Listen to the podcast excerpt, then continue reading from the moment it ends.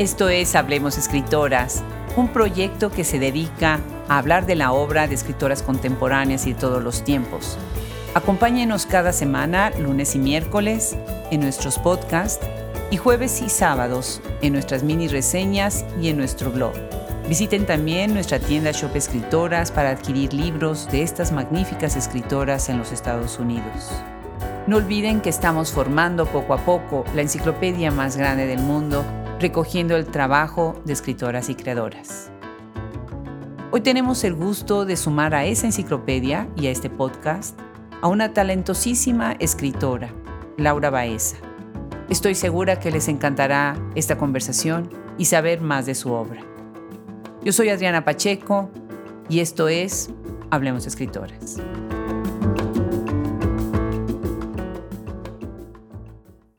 Capítulo 2. Niebla ardiente. Martínez de la Torre, 1990. La sensación de la niebla cálida es algo que nunca se olvida, nos dijo mi mamá a Irene y a mí. En Coatzacoalcos la niebla es cálida porque todo el tiempo hace calor. Incluso cuando empiezas a sudar por la mañana, todavía puedes ver que de alguna parte de la tierra sale. O no sé de dónde venga, pero sigue ahí. Y es extraño que algo que te hace pensar en el frío lo puedas ver en un lugar caliente. Yo no me acostumbro a la de aquí, la que solo viene en esta época. Martínez de la Torre no me gusta porque creo que nunca me adaptaré a vivir en otra parte que no sea el lugar donde nací. No sé si a ustedes les sucede en el futuro, que cuando se vayan de este pueblo digan lo mismo que yo, que no se acostumbren a vivir lejos del río, del olor que sale de la tostadora de café frente al parque, y quieran regresar a esta casa cada vez que haya oportunidad. Hoy el micrófono de Hablemos Escritoras viaja nuevamente a México para conversar con una escritora que les va a encantar. Muchísimas gracias, Laura Baeza, por sumarte hoy a este proyecto, a esta enciclopedia, a este podcast. Bienvenida. Muchas gracias, Adriana. Estoy muy entusiasmada porque sigo el proyecto y me interesa muchísimo lo que hacen. Mil gracias. En nombre del equipo, de verdad, mil, mil gracias. Qué increíble regresar a tu libro Época de Cerezos, Laura. ¿No te parece ahorita con todo lo que está sucediendo con Ucrania, con cosas tan terribles? Que pueden suceder si no se cuidan estas naciones. Increíble. ¿Tú qué opinas ahorita de todo lo que está sucediendo y de la actualidad que tu novela, que tu libro, Época de Cerezos, publicada por Paraíso Perdido 2019, tiene de nuevo? ¿Qué te parece? Me parece aterrador porque lo que narro en Época de Cerezos es eso, es cómo sale a flote el casi instinto de supervivencia de algunas personas que no siempre es el correcto o el ético. En este caso es a través de una explosión nuclear fallida y toda la conmoción que eso genera a pequeña y gran escala es la toxicidad en la que vivimos al día de hoy. Entonces sí me da mucho miedo sentir que esa realidad nos está alcanzando o que nunca hemos dejado de movernos en esa realidad. Claro, definitivamente. Quería yo empezar con este libro que ahorita vamos a regresar a él sin lugar a dudas, pero ahora cuéntanos un poco más sobre ti. ¿Cómo es que llegas a la literatura? ¿Cómo decides un día que vas a ser escritora? Pues yo creo que es la historia de, de cualquier niño soñador o algo por el estilo. Toda mi la vida supe que quería, que me encantaba la literatura, que me encantaban las letras. Desde chiquita, cuando descubrí la lectura a través de mi mamá, que fue que me enseñó a leer, me gustó creo que eh, vivía en un entorno que no me era tan grato como a cualquier niño que tiene curiosidad y quería explorar a través de los libros. Entonces, para mí sí fue algo muy orgánico, fue algo que siempre supe. Tuve todo el apoyo de mi familia siempre y descubrir las bibliotecas creo que sí fue el parteaguas para darme cuenta de que es todo, que la literatura es todo un universo, es enorme y es inabarcable. Y ya como a los 12 o 13 años, mi mamá me regaló unos libros de Michael Ende, que es uno de mis autores infantiles y juveniles favoritos. Buenísimo. Y, yo recuerdo que creo que fue con Momo o con la historia interminable. No recuerdo, me parece que fue después de la historia interminable que yo dije, yo quiero hacer lo mismo que hace este señor y yo quiero vivir de hacer libros, porque se puede vivir de hacer libros, porque este señor se dedicaba a eso exclusivamente. Y a partir de ahí, pues intenté no perder el rumbo. Tardé, pero sucedió. Qué increíble. Se, me hace un nudo en la garganta porque fíjate que yo, uno de mis idiomas es el, es el alemán, pero lo he perdido muchísimo por falta de práctica, por lo que ya sabes que pasan con los idiomas. Entonces tomo clase una vez a la semana de alemán, eh, a veces dos cuando tengo un poco de más flexibilidad. Y el libro que estamos leyendo ahorita es Momo. Y Momo, precisamente de este escritor, bueno, Michael Ende o Mijael Ende, eh, era el libro que yo les leía a mis niños cuando eran chiquitos. Y ahorita que estoy oyéndote que hablas de él, me, me, enternece muchísimo porque es la, o sea, no he oído a una persona hablar de ese libro en años, que no sea mi maestra de alemán y yo, ¿no? Qué emoción, qué gusto que hayas entrado por esa, ese escritor tan increíble, ¿verdad? Sí, y fue una cuestión de azar porque recuerdo que estaba de moda Harry Potter y yo le dije a mi mamá que quería un libro de Harry Potter, a ver de qué se trataba o, qué, qué, había ahí. Pero mi mamá no consiguió y un amigo suyo le recomendó Momo. Entonces mi mamá llegó con Momo y desde que lo leí, creo que lo leí como en tres o cuatro eh, noches, me enganchó por completo y yo dije, no, pues es que esto es increíble, esto es fantástico. Y al día de hoy, y también ahora me hace, eh, me da mucha ternura porque mi mamá me regaló, me regaló la edición en Alfaguara. Oh, wow. Qué lindo, ¿eh? La voy a buscar, qué maravilla. Ahora que vamos a tener también Alfaguara en Shop Escritoras, bueno, pues ya estoy viendo todo su catálogo. Y bueno, pues tú estás escribiendo cuentos, escribes novela, y has tenido que tomar esa decisión, ¿no? De escribir uno y otro. Ahorita hablaremos de cada uno de los libros, pero estoy viendo tantas escritoras que se están yendo al cuento. Me parece muy interesante. ¿Qué, ¿Qué piensas tú que está sucediendo con la literatura y este auge de la escritura de escritoras en el cuento? Uy, bueno, es que Latinoamérica es territorio de cuentistas, totalmente. Y muchas de las autoras a las que yo admiro han transicionado y no es que escriban mejor cuento, novela, es que tienen un discurso para cada tipo de enunciado y eso me parece increíble. Hay cosas que una sabe que no puede contar con largo aliento porque necesita la precisión del cuento y otras historias que sabes que tienes que desarrollar personajes a lo largo de, pues, de una transición temporal para ellos y es la novela. Definitivamente. Y bueno, pues entonces tú tomas esa decisión precisamente por el tipo de historias que quieres contar, me imagino. Sí, aunque curiosamente mis dos libros de cuento, Época de Cerezos, Ensayo de Orquesta y la novela, los escribí los tres casi al mismo tiempo, en un periodo relativamente corto y convivieron. Creo que dialogaron mucho en mí, aunque ninguno de los tres libros se parece entre, entre ellos. No, definitivamente, eso, eso me gusta mucho de tu escritura. Es muy versátil en todo, en temas, en la construcción de personajes, en el aliento, en el ritmo, muy interesante. Y bueno, pues hablando de época de cerezos, este es un libro que gana el Premio Nacional de Narrativa Gerardo Cornejo. Eh, muchísimas felicidades. Y hay, eh, hay, algo muy interesante que sucede contigo y con Lola Ancira, que yo veo tantas cercanías en algunas cosas eh, y está, bueno, ella hace toda una revisión de este libro y dice lo siguiente. Estos dramas que nos resultan familiares se inscriben en un contexto imaginario cuya proximidad está latente, son una advertencia.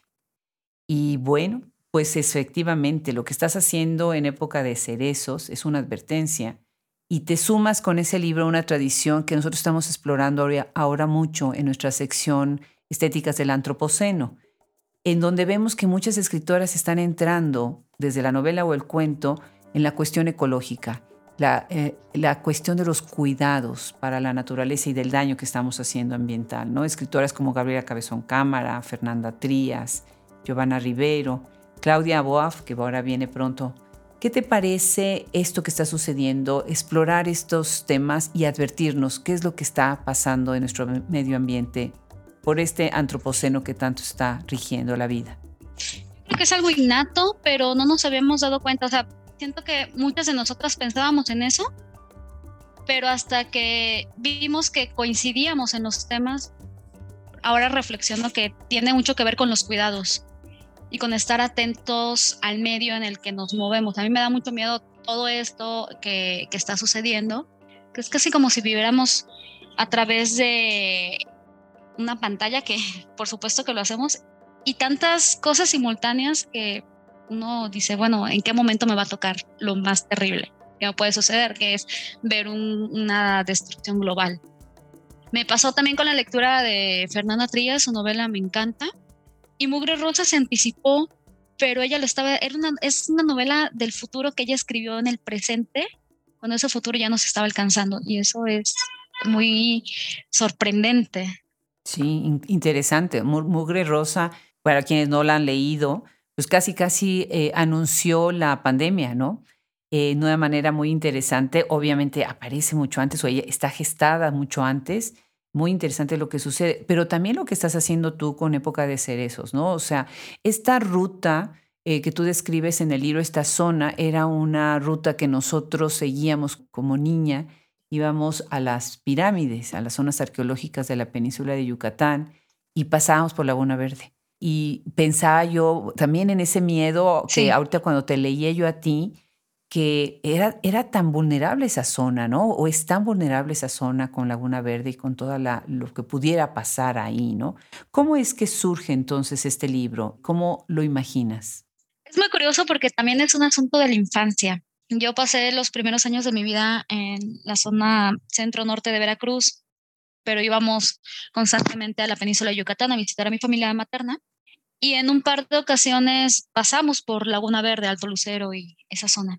Entonces yo veía los Simpson cuando era niña y es muy chistoso porque pues la planta nuclear de Springfield y ahí decía central nuclear de Laguna Verde y yo sabía lo que implicaba una planta o una central nuclear. Entonces, mi pensamiento infantil fue, wow, estamos muy cerca de esto, vivimos cerca de una planta nuclear, ¿qué significa? Y eso se quedó en mi subconsciente mucho tiempo.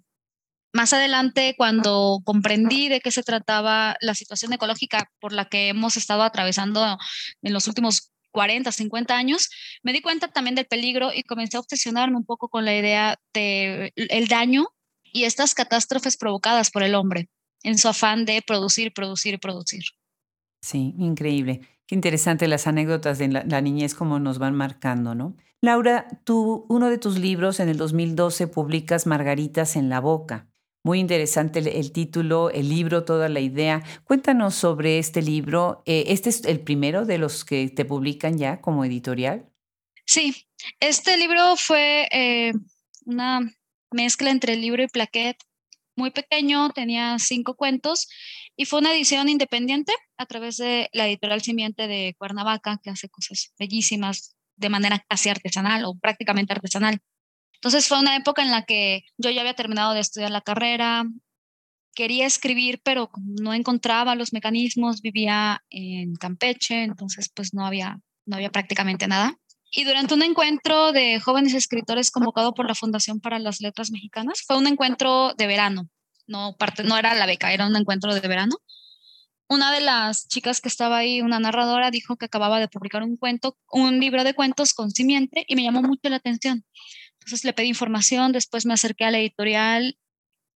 Sergio David Lara es un poeta fantástico y un editor increíble. Le ofrecí los cuentos y me dijo que sí, que le, hubiera, le, le encantaría publicarlos y pues así fue como salió este libro. Me gustó mucho porque fue mi primer acercamiento a creérmela como escritora, tener una publicación de algo que yo quería y a lo que le había puesto mucho empeño. Qué bien, qué bien. Pues felicidades, ese fue un buen inicio y es muy bueno cuando llega uno con una editorial que abre el espacio así, ¿no? Y bueno, pues para quienes están escuchando y estamos conversando ahorita con Laura Baeza, ella toca el violín. Y qué gusto, qué, emoción cuando una escritora se acerca tanto a la música. Hemos tenido a varias que hemos conversado que escriben sobre la música, por ejemplo, Tatiana Goransky de Argentina, que ella escribe sobre jazz. Hay una escritora, Vicky Nisri, ella es de origen mexicano, pero ya es americana prácticamente.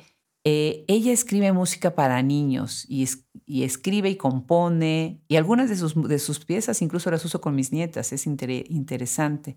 Hace poco tuvimos a Marta Sen, que es pues la, la cantante de ópera mezzosoprano pues, más importante del mundo de origen latinoamericano. Y tú tienes un libro bellísimo, Ensayo de Orquesta. Este sale en 2017, gana incluso el premio de cuento breve Julio Torri. Y me encantó, me encantó la idea de todo el cuento, de todo el libro, de toda la perspectiva de la música. Platícanos de ensayo de orquesta. Bueno, yo comencé a tomar clases de música a los ocho años. Después del divorcio de mis papás, nos fuimos a vivir con la familia de mi mamá y mi abuelo era músico. Entonces también tenía una, una, sí, tenía una orquesta, la cual él dirigía, tocaba la trompeta, tenía niños a su cargo.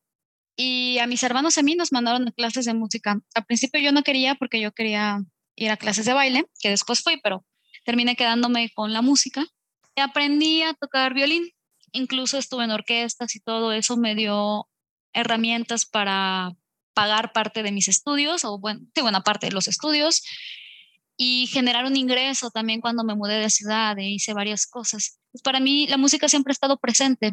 Escucho de todo y también me, me burlo mucho de las personas que quieren imponernos un gusto musical cuando no tendría que ser así, ni un gusto literario ni nada. La música es totalmente libre de acuerdo a lo que uno está buscando. Y había muchas cosas que yo veía en el entorno musical que me gustaban y otras que desaprobaba. Por ejemplo, la precariedad es terrible. Un músico no nada más es el que está en el escenario vistiendo un traje de gala y, e interpretando, es también una persona que no tiene eh, una seguridad social o no tiene ingresos fijos o detesta con todo el alma a la persona que está al lado y tiene que hacer música sublime con esa persona. Entonces es un universo muy complejo. Nunca lo había pensado. Sí, lo puedes odiar y, desearle así lo peor y poncharle las llantas del coche, pero sabes que en cuanto el director da la marca, tienes que hacer la música más perfecta al lado de esa persona a la que podrías aventar un puente. La humanidad en todo su esplendor y, con todas estas ansias de estallar ahí. Sí. Les recomiendo el libro porque eh, explica de, alguna, de una manera muy bonita cómo funciona una orquesta no como si fuera un manual, sino eh, de cómo realmente son las dinámicas. Bueno, te acabas de, mencionar una de ellas, muy interesante, pero también hablas de los lugares eh, que tenemos como en este imaginario de la música, ¿verdad? Los países, las ciudades, que imaginamos con, en relación con la música clásica principalmente, ¿no? Sí. Sí, yo siento que a mí me encanta la configuración de espacios. Creo que es en lo que más me fijo cuando leo y cuando escribo, porque un espacio configura al personaje, le da sentido y el personaje se desenvuelve como puede como quiere en ese espacio. Puede ser la Ciudad de México en los barrios más recónditos o céntricos, o puede ser cualquier lugar en X país. La música es tan universal que suena en donde sea. Y hablas, por ejemplo, lugares del Mediterráneo, Italia, Europa, bueno, en términos generales. Ahorita que estabas hablando del conservatorio y de tomar clases de violín, pienso en nada. Aurora Sánchez, ella también es, es violinista. Entonces son, son unas coincidencias interesantes cuando hablas con tantas escritoras que puedes ir viendo, ¿no? ¿Te parece si leemos un fragmento de este libro para seguir hablando de él? Sí, por supuesto.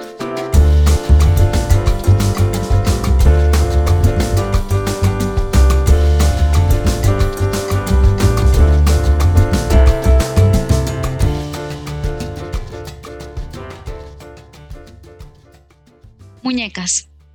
Mi terapeuta decía que yo era una persona difícil.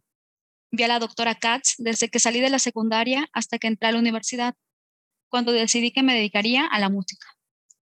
Mis padres no estuvieron de acuerdo, pero usé como pretexto la mayoría de edad y dejé de ir a verla. Seguro lo tienen en los registros, antecedentes de tratamiento psicológico. Algún ignorante en la materia aconsejó a mis padres que me metieran a una actividad que calmara mis nervios, música, por ejemplo. La gente piensa que si tienes un hijo con problemas de conducta, la música es una buena medicina. Lo que no saben es que estresa mucho más que la escuela. Crea un sentimiento de frustración que no se compara con nada. Te vuelve intolerante, te transforma en otra persona. En mi caso, me transformó en distintas. Creo que todo lo que le cuento viene en mi expediente. La doctora Kat se lo dará con gusto y le platicará lo de las muñecas. Aunque si quiere se lo digo de una vez y así nos ahorramos tiempo. Imagínate nada más este lugar común, ¿no? De que la música es sanadora y darse cuenta de que al contrario, es un detonante para muchos otros sentimientos y expresiones, ¿no? del mismo subconsciente que sale a través de esta frustración. Muy interesante. Cuéntame para terminar este, de, de hablar de este libro, ¿cuál ha sido la respuesta? ¿Hubo alguna recepción para un libro tan único como este? Pues yo creo que le fue bastante bien. La publicación salió en Tierra Adentro, que para mí fue wow, el cambio de vida, estar en Tierra Adentro por todo lo que implica, porque es una publicación que alcanza a muchos lectores a nivel nacional. Ya no es nada más ir prácticamente de librería en librería pidiendo que expongan tu libro, sino estar al alcance de mucha gente a bajo costo y que se hable de la obra, que creo que al final es lo que los autores estamos buscando. El libro se agotó bastante rápido y yo creo que dentro de poco habrá una reedición en otro lado.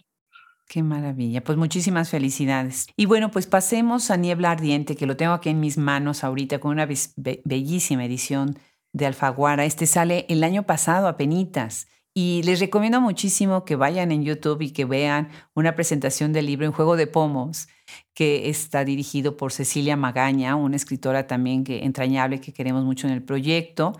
Lola Cira, también parte del proyecto. Está Adriana Corona y Diana Martín, me dio mucho gusto verlas ahí.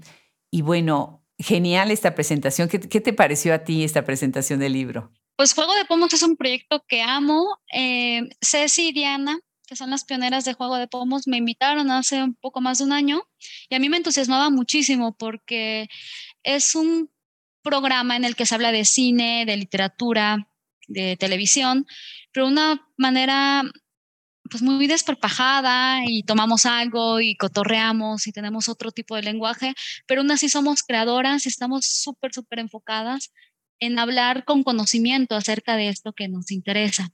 Abril Pozas también está ahí y Abril hace unas aportaciones increíbles porque tiene una visión muy, muy aguda de la ficción en cine y en televisión. Sí, cierto, está Abril también en este proyecto, claro que sí. Bueno, pues ahí Lola Ancira dice que esta novela, Niebla Ardiente, que tiene una portada bellísima con esta mano y las flores, eh, ella dice que es una novela de búsqueda y peregrinaje. Qué fuerte libro, Laura, qué poderoso esta cuestión de ir a las entrañas de las relaciones familiares, las familias disfuncionales, creo que todas las familias tenemos algo de disfuncional, la trata de blancas, ¿no? la esquizofrenia, los feminicidios, fuerte, fuerte. Ahora, este libro, con este libro tú entras en lo que a mí me contó Mayra González eh, de Penguin Random House, en todo este mapa de las lenguas, felicidades, en donde ahí estás, está, se está reconociendo el trabajo de este libro. ¿Cómo es que nace? ¿Cómo es que nace este, esta niebla ardiente? Es casi como si me hubieran dicho, ¿qué te interesa y de qué quieres hablar? Y yo dijera, bueno, es ahora o nunca y he hecho todo ahí.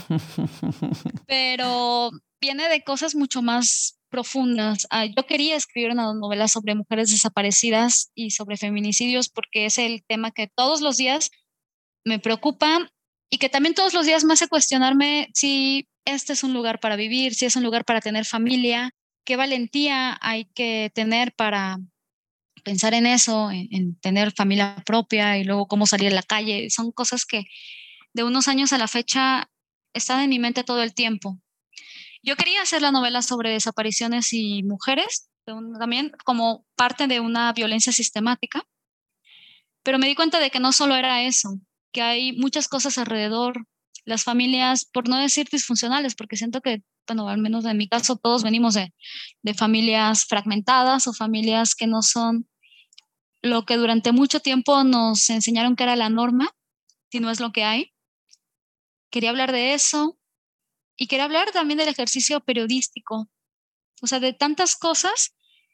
Y en esta bruma de horror que nos está tocando vivir, también necesitamos una forma de reconciliación con nosotros y alcanzar algún tipo de perdón, porque vivimos todo el tiempo pensando en las cosas que no hicimos y a veces dejamos de lado lo que podemos volver a hacer.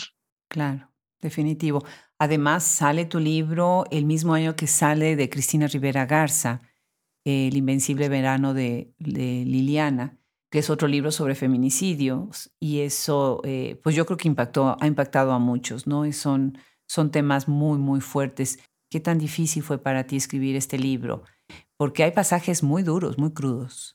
Sí, sí, fue bastante pesado no me imagino la experiencia de Cristina, porque ella habla de algo que no, es, ficción, o sea, ella habla desde el yo y desde lo que sucedió en su familia.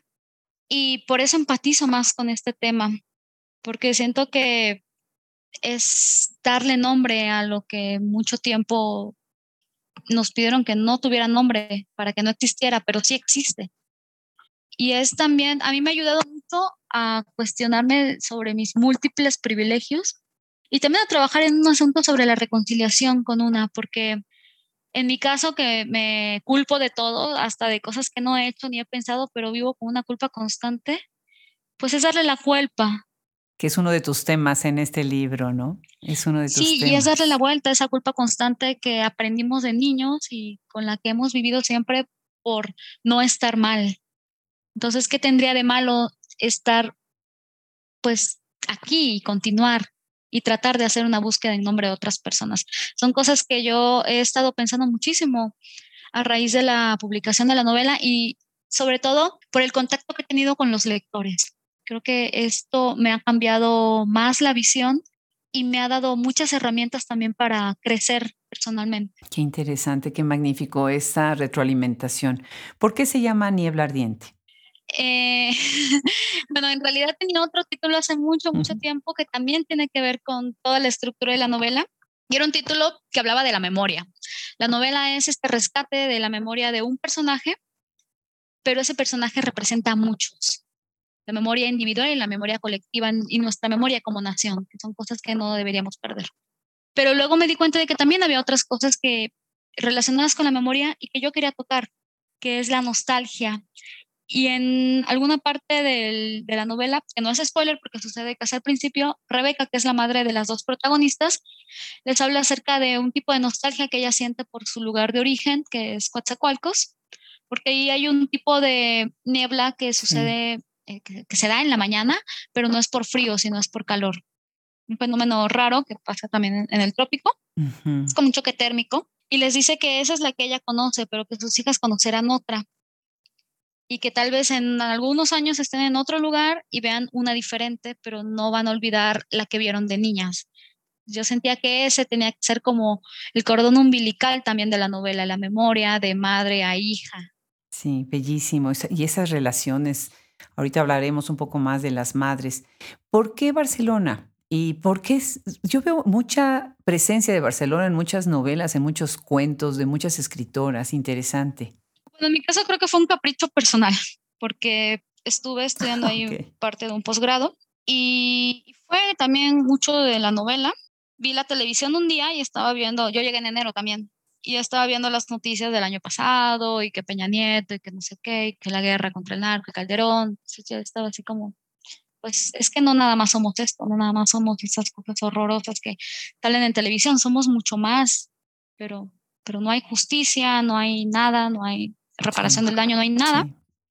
Salieron las imágenes de manifestaciones. O sea, no, no vi a una Irene, pero vi historias en las caras de esas personas. Y a partir de, de eso yo dije, es que creo que ya le voy encontrando forma a la historia que quiero escribir. Y comencé eh, a poner anotaciones en mi cuaderno y demás. Y ya más adelante, unos años después, fue que la novela tuvo forma. Pero sí, básicamente fue como un capricho de estar ahí en ese momento y tener el flashazo de, ah, ya sé qué quiero. Claro. Y entonces, eh, ya que va avanzando la historia, en algún momento tienes la necesidad de meter esta voz de los periodistas. Otra actualidad vital, que ahorita esta obra tuya se actualiza muchísimo con la situación tan terrible que están sucediendo con los, con los periodistas en México, en Latinoamérica y en el mundo, ¿no?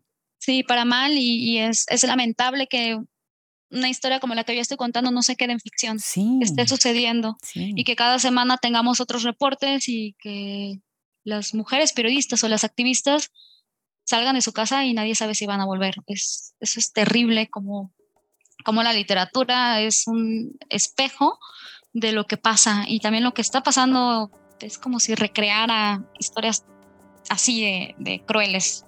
Es un espejo y es una lupa yo siempre digo que necesitamos que nuestros gobernantes, la gente que toma decisiones, lean más ficción. Las lean a ustedes.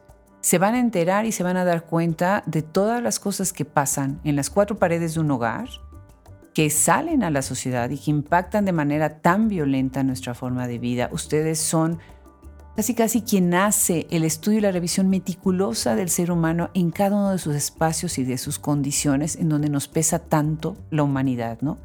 Increíble de verdad. Ojalá leyeran muchísima ficción, muchísima poesía, verdad, cuento, narrativa. Regresando a este tema de los sentimientos de culpa y las rupturas generacionales, yo tengo una pregunta que, me da muchísima curiosidad eh, escucharte. ¿Tú crees que hay un sentimiento de culpa que se marca de manera generacional distinto? Porque tú hablas ahora del tuyo propio, pero en tu personaje de la madre está tan interesante y tan elaborado este sentimiento de culpa de las madres, que yo creo que las madres mexicanas cargamos siempre con este sentimiento de culpa. En algunos personajes funciona incluso como autocastigo, pero por otro lado funciona como este estoicismo, ¿no? que a, través de la culpa entonces ahora soy más fuerte, soy más resistente. ¿Cómo, opinas tú que tu novela construye esto en tu idea de, de, lo que es la culpa? No estoy tan segura si sea generacional, pero sí me suena mucho que puede serlo. Bueno, y generacional también de cierta edad en adelante. Yo ahora tengo más de 30 y veo las cosas de forma distinta. O sea, ya no soy la persona de mis 20 que que se victimizaba y reclamaba porque mi vida es así y que todo lo terrible que hicieron mis padres es que hicieron algo terrible. No, siento que al menos en mi caso estoy reconciliándome con el pasado para poder hacer algo a futuro. Y hablando también con amigas y creadoras y demás, es algo que nos está hermanando, también poder ponerle palabra a todo eso que nos pesa, porque antes no podíamos o no teníamos los medios o no sabíamos cómo. Y tener también un círculo de contención y tener diálogo. Siento que son cambios generacionales que afortunadamente estamos viviendo y que, bueno, no sé si, si mi mamá lo habrá vivido o, o también lo está viviendo conmigo, pero son cosas que están ahí y que al menos, bueno, las estamos manifestando a través de la literatura. Claro, claro. Has estado hablando de la memoria, importante también en tu obra, pero escribes también de la soledad. ¿no? De una manera muy, de cómo llevar esa soledad, de cómo llevar incluso la soledad dentro de un lugar en donde estás muy acompañado, ¿no? Como las cuatro paredes del hogar que, que estaba yo mencionando. Eh, háblanos un poco acerca de, de cómo construyes tus personajes a través de estos sentimientos, la psicología de los personajes y qué es lo que evitas cuando escribes para no caer en lugares comunes. Uy, pues estás diciendo algo muy importante. Creo que también vivimos una época de soledad, tenemos todos los medios digitales, eh, informáticos, etcétera, pero somos entes aislados. Yo soy muy solitaria, bastante solitaria. Mi trabajo, que es prácticamente eh, de literatura, me confina. Desde antes de, que esta palabra fuera de uso común, pues ya eh, mi, mi propia personalidad, mi propio ejercicio me tenían confinada. Y no es algo que me pese, ya siento que es parte de mí. Entonces, por eso puedo hablar de la soledad, de los tipos de soledades a los que me enfrento y a los que se van a enfrentar mis personajes. Es muy complejo porque, por ejemplo, yo no soy madre, pero soy hija y tengo esta experiencia, que no es total, pero sí es una muy particular. Y en cuanto a los, a, los artificios que uso o no uso, creo que eh, huyo de la cursilería porque en la literatura, porque soy una persona muy cursi en la vida real. aunque intente no serlo, soy bastante cursi y espero más de lo que tengo, lo cual me acarrea muchísimos problemas. Y creo que por eso, por esa negación de mí misma, intento darles a mis personajes como más herramientas para que se defiendan como yo no me he podido defender en mucho tiempo. Los personajes que vas construyendo tú eh, de alguna manera reflejan también personas que tú estás tratando de recuperar, no como arquetipos, pero sino como símbolos de ciertos sentimientos. Sí, sí. Siento que más bien como la experiencia que me han aportado esas personas. Estaba un poco nerviosa cuando escribí la novela porque, bueno, ya cuando se publicó la novela, cuando la escribí no, no pensaba en ello, pero cuando se publicó sí estaba algo nerviosa de, ay, ¿qué va a decir mi mamá? va a pensar que le estoy quemando, cosas por el estilo en cuanto a Rebeca, que, está ahí. Pero no, no se trata de mi madre, se trata de muchas madres y se trata de la visión que yo tengo de ese tipo de maternidades. También decían, no, pues mis hermanos van a pensar esto. Y no, también son las relaciones y la forma en la que yo veo las relaciones entre ciertas personas. Laura, ¿qué opinas de esta escritura de la hermandad que yo, yo quisiera que se acuñara el término, es la literatura de la hermandad y de la hijez, porque ahora las hijas, los hijos son los que están hablando eh, de la madre de una manera muy, muy consciente, pero también de estos vínculos entre los hermanos, ¿no? Muy interesante eh, estas parejas de hermanos, hermanas que hay en la literatura actual. Que son bien complejos, creo que son las relaciones más complejas, o sea, si la relación entre padres e hijos es compleja, la de madre e hija complejísima, bueno, ahora la de hermanos, Sí. porque son la mitad de uno. O sea, somos nosotros replicados en otras personas y los podemos amar con todo el corazón y darles todo o desear no tenerlos cerca. Y eh, es como ir y venir de, de un sentimiento a otro, es muy, muy eh, complicado, pero qué bueno que estamos encontrando el discurso para enunciarlo. Sí, O sea, que nos estamos abriendo a, a ponerle nombre a todo eso. definitivo, definitivo. ¿A quiénes lees, Laura? Uy, pues trato de leer todo lo que, lo que se pueda, principalmente mujeres. Por mi trabajo tengo que leer de todo, entonces no, no estoy cerrada absolutamente a nada, pero por gusto, por aprendizaje y por reconocimiento eh, de mí en esos libros y de esos libros en mi vida, pues leo prácticamente, bueno, como 70%, 80% de mujeres. Em, acabo de terminar la obra completa de Lina Meruane, bueno, lo que se consigue de Lina Meruane. Buenísima, ¿no? Sí, me fijo mucho en lo que se está haciendo en español. Es- anoche terminé de leer La Dimensión Desconocida de Nona Fernández y me costó muchísimo trabajo porque de verdad es un libro tan duro, pero necesario. Lo leía y luego tenía que dejarlo y salir a pensar en otras cosas Sí. y volvía porque es algo que siento que no puedo desprenderme de eso. Sí. Y leer a mis contemporáneas, a, a- a mis amigas también, porque pues apoyo todo lo que hacen y creo que sin, sin ellas y sin este enorme abrazo que me han dado en los últimos años, mi literatura no existiría. Procuro leer a la gente que tengo cerca, a Didi Gutiérrez, que es una escritora fantástica y todo lo que hace es wow. Clio Mendoza también es una voz muy, muy, muy potente Claro. intento estar muy, muy alerta con estos nuevos discursos, aunque igual me siento bastante incompetente porque leo lo que tengo cerca y no me he acercado a, y perdón, y no me he aproximado a, por ejemplo, la literatura disidente o racial, etcétera. Creo que también me falta eso, pero pretendo llegar ahí muy, muy, muy pronto. Es que nos falta tanto. Cada vez nos falta más y cada vez crece esa sensación de que necesitamos 48 horas y no 24 para poder leer todo, todo lo que hay, ¿no? Es tan, tan maravilloso lo que está pasando en la literatura, no nada más en español, sino en todos los idiomas, pero bueno, nuestro idioma es el español, ¿no? Y bueno, pues para cerrar esta conversación, que de verdad me, entusiasmó muchísimo. Yo tenía tantas ganas de, de entrevistarte cuando me llegó tu libro. El primero em- em- empezó, todo empezó con Paraíso Perdido y después todo siguió con Alfaguara, que yo dije, ya tiene que llegar Laura Baeza a este micrófono. Entonces me dio mucho gusto conocer más de tu obra. Se las recomiendo muchísimo. Quienes están escuchando, de verdad, de verdad, muy recomendable. Y bueno, ¿qué va a venir de nuevo, Laura? Pues muchas cosas espero. Yo ahorita me, me embarqué en una empresa imposible, pero sí, la tengo que hacer posible. Estoy escribiendo dos novelas. Hoy. No debía haber hecho eso y ya lo estoy haciendo. Sí, estoy escribiendo dos novelas que son distintas entre sí. Una habla sobre mis preocupaciones de siempre, que es la violencia sistemática hacia ciertos grupos de mujeres. Y la otra, pues Sí. no puedo dejar mi lado cursi de lado, de así, no, no hacerle caso. Y es una historia de amor y desamor. Entonces, sí, tenía que darme la oportunidad de eso. Entre tanto horror, Claro, claro, ¿por qué no? Por supuesto, necesitamos también de eso. Me hiciste pensar en, en Alejandra Maldonado, que ella también decía que era muy cursi porque oía muchísimas canciones, incluso de niña en español, ya sabes, de esas, eh, esta- esas canciones de Córtate las venas, ¿no? Y arráncame la vida. Y bueno, pues me encanta tu, honestidad en eso. Laura, muchísimas felicidades por tu carrera.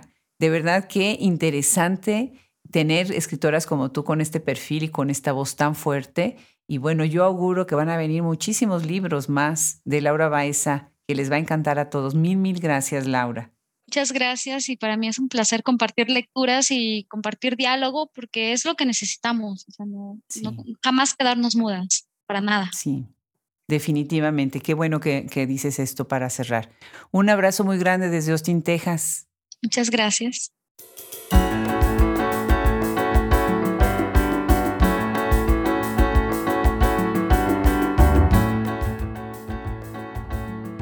Magnífica, magnífica la conversación con Laura Baeza. Qué gusto tener estas voces, estas escritoras radiantes. Tenemos que leerlas. Sus obras son maravillosas, de verdad. Muchísimas gracias a todos ustedes que nos acompañan y apoyan este proyecto. Muchas gracias a nuestro equipo, Fernando Macías Jiménez, Ingeniería de Audio, Cristian Josefi, edición de podcast, Andrea Macías, Social Media. Gracias a nuestros colaboradores, Wilfredo Burgos Matos, Alejandra Márquez, Liliana Valenzuela, Juliana Zambrano, Verónica Ríos, Fran Denstedt, Gaele Calvez, Gisela Jefes. Yo soy Adriana Pacheco y esto es Hablemos Escritoras.